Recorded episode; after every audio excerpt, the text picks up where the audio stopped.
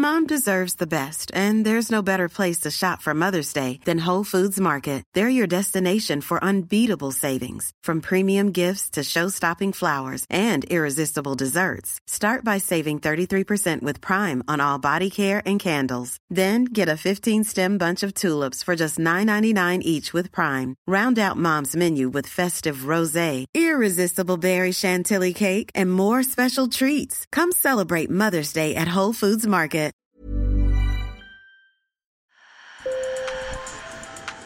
Bonjour. Hello. Hola. Marhaba bikoum. Sur le fil, Le podcast d'actu de l'AFP. des nouvelles choisies pour vous sur notre fil info. Cette semaine, les banques alimentaires se mobilisent pour la grande collecte de l'automne. Des milliers de tonnes de nourriture seront récoltées par les bénévoles, un enjeu crucial car les besoins grandissent de plus en plus.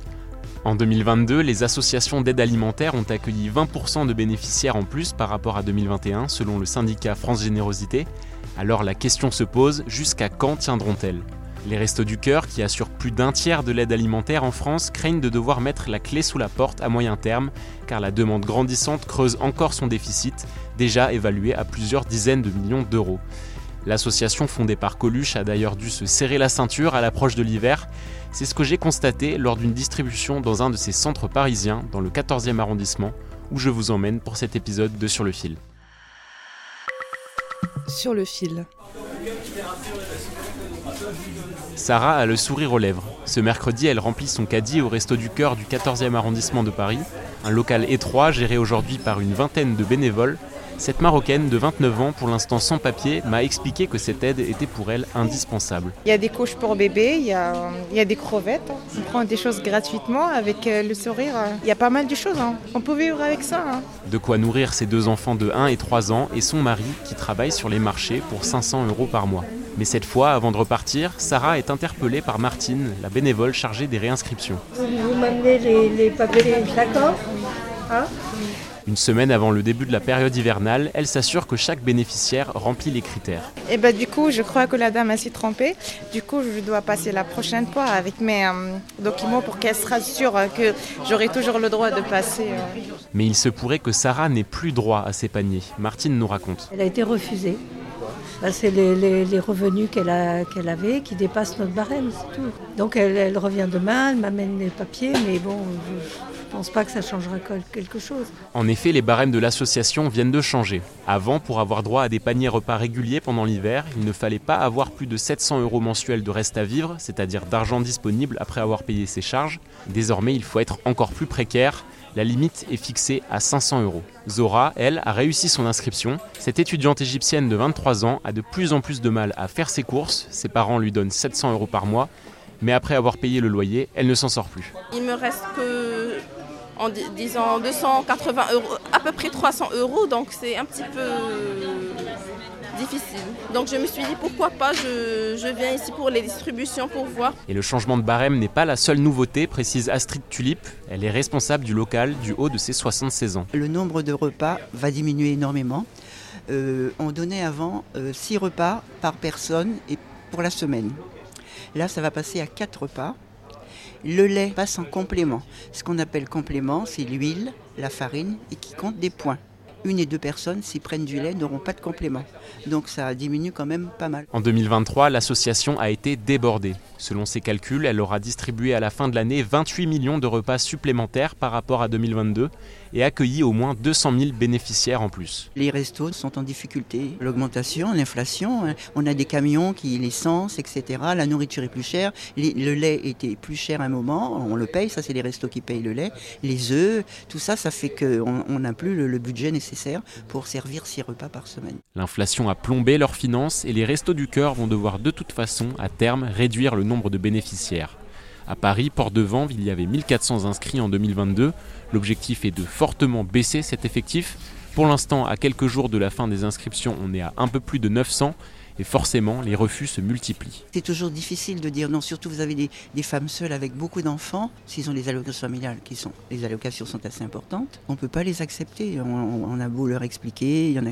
bon, c'est difficile de dire non, pour quelqu'un pleure devant vous, quand la personne dit mais je suis en difficulté, euh, ça c'est difficile. En parallèle, les dons alimentaires des supermarchés ne suivent plus, les grandes enseignes préfèrent pour certaines remplir leurs rayons anti-gaspi, Résultat, la quantité et la qualité des denrées données aux associations ont chuté, c'est ce qu'a indiqué l'ADEME, l'agence de la transition écologique. Astrid le constate quand son équipe va récupérer les invendus du quartier deux fois par semaine. Oh, parfois on revenait avec la camionnette pleine. Hein. Maintenant, elle est rarement pleine, elle n'est même pas à la moitié pleine. Des fois, ils nous donnent des choses, je ne veux pas qui, sont bons à acheter. Alors ils les jettent pas eux et c'est nous qui les jetons. Au Secours populaire français, on s'inquiète aussi. Les aides européennes ne suivent pas le rythme de l'inflation, estimée en octobre à 4% sur un an en France. Certes, l'aide alimentaire n'est qu'une des activités de l'association, mais la situation est inédite. Nicolas Champion est élu au bureau national du SPF. Notre mode de fonctionnement fait qu'on n'est pas, on pas à un point de rupture.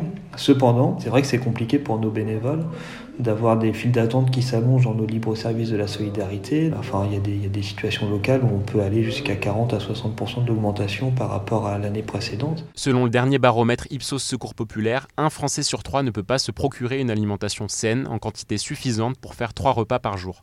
Alors comment les associations peuvent-elles inverser cette tendance quand les produits manquent? Paradoxalement, je pense que la réponse n'est pas forcément toute alimentaire sur le sujet. si on veut euh, résoudre les situations, c'est par de l'entretien individuel, c'est du cas par cas et c'est de l'accès au droit.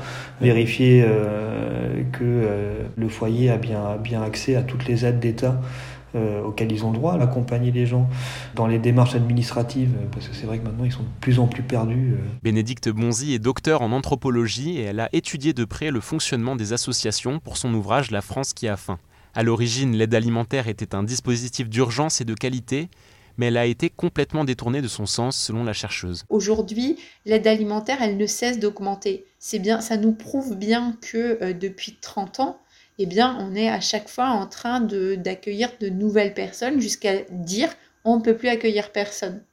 Et donc, ce qui devait être une aide ponctuelle, ça devient la manière de se nourrir de milliers de personnes. Et c'est comme ça qu'on va avoir des produits à bas coût. Du poulet gonflé à l'eau, euh, de la viande qui contient tout sauf des morceaux de viande. Et ça, c'est inacceptable. Pour sortir l'aide alimentaire de la crise et des logiques du marché, Bénédicte Bonzi évoque un projet en réflexion dans la société civile depuis 2017, la sécurité sociale de l'alimentation chaque personne résidant en France recevrait 150 euros par mois exclusivement pour acheter des aliments. On ne va pas pouvoir dépenser euh, cet argent partout pour n'importe quel produit. Il y aura des discussions collectives pour pouvoir dire ok, ce produit il correspond à la nourriture que je veux manger demain.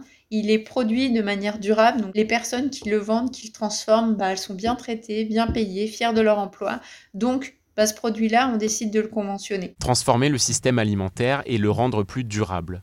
Des cotisations sociales permettraient de financer le dispositif, déjà testé dans une vingtaine de territoires français à petite échelle. Et mercredi dernier, c'est le Conseil de Paris qui a décidé de se joindre à l'expérience dans trois arrondissements à partir de septembre 2024. Sur le fil revient demain. Merci de nous avoir écoutés. Je suis Clément Casser et si vous avez aimé cet épisode, n'hésitez pas à vous abonner.